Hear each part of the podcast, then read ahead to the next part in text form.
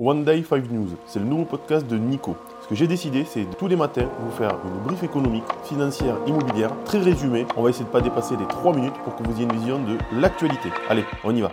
Euh, Bienvenue à ces actualités du 9 juin. Teract Casino, un projet industriel de grande envergure encore en cours d'examen. Le projet industriel Teract, porté par Moez, Alexandre Zouari, Xavier Niel et Mathieu Pégaz, vise à transformer le secteur de la distribution alimentaire en favorisant le bio, les circuits courts et les produits bruts. Le projet, qui envisageait notamment une fusion avec les magasins Casino en France, prévoyait l'installation d'une boulangerie Louise dans chaque monoprix et franc-prix et la mise en concession des étals de fruits et légumes de Casino à Teract.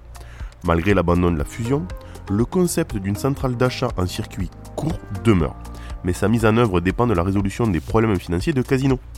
La mise en place du projet reste complexe, nécessitant la signature de nombreux contrats, la mise en place d'une logistique spécifique et la volonté de convaincre les clients de payer plus cher pour une meilleure qualité. États-Unis, Donald Trump mis en examen dans le dossier des archives de la Maison-Blanche. Donald Trump, l'ancien président américain, a été inculpé pour avoir illégalement conservé des archives de la Maison-Blanche dans sa résidence après la fin de son mandat. Il a réagi à cette accusation, la deuxième de ce genre après celle de New York en avril, en l'attribuant à une chasse aux sorcières orchestrée par l'administration Biden. Les documents en question, dont certains étaient marqués Secret Défense, auraient dû être remis aux archives nationales. Malgré ses démêlés judiciaires, Trump reste populaire et mène la course pour la nomination républicaine pour les élections présidentielles de 2024. Le sommet de l'inflation a été atteint en France. D'après la Banque de France, l'augmentation des prix devrait ralentir dès cet été. Pour la première fois, les prix des services ont arrêté de grimper en mai, comme le montre leur dernière analyse conjoncturelle. Les chefs d'entreprise du secteur des services indiquent que leurs prix n'ont pas augmenté en mai. Cela renforce l'idée que le pic de l'inflation a été atteint au deuxième trimestre. Les perspectives pour juin suggèrent un nouvel apaisement dans tous les secteurs. La Banque de France prévoit une croissance modeste du PIB de 0,1% pour le deuxième trimestre 2023. Trafigura, le négociant en matières premières qui engrange 1,3 million de dollars chaque minute. Trafigura, un acteur majeur du commerce du pétrole et des métaux, a réalisé des profits records de 5,5 milliards de dollars au cours du semestre passé, avec un contexte favorable dû à la crise énergétique et la guerre en Ukraine. En conséquence, 3 milliards de dollars sont redistribués aux dirigeants, traders et principaux collaborateurs du groupe.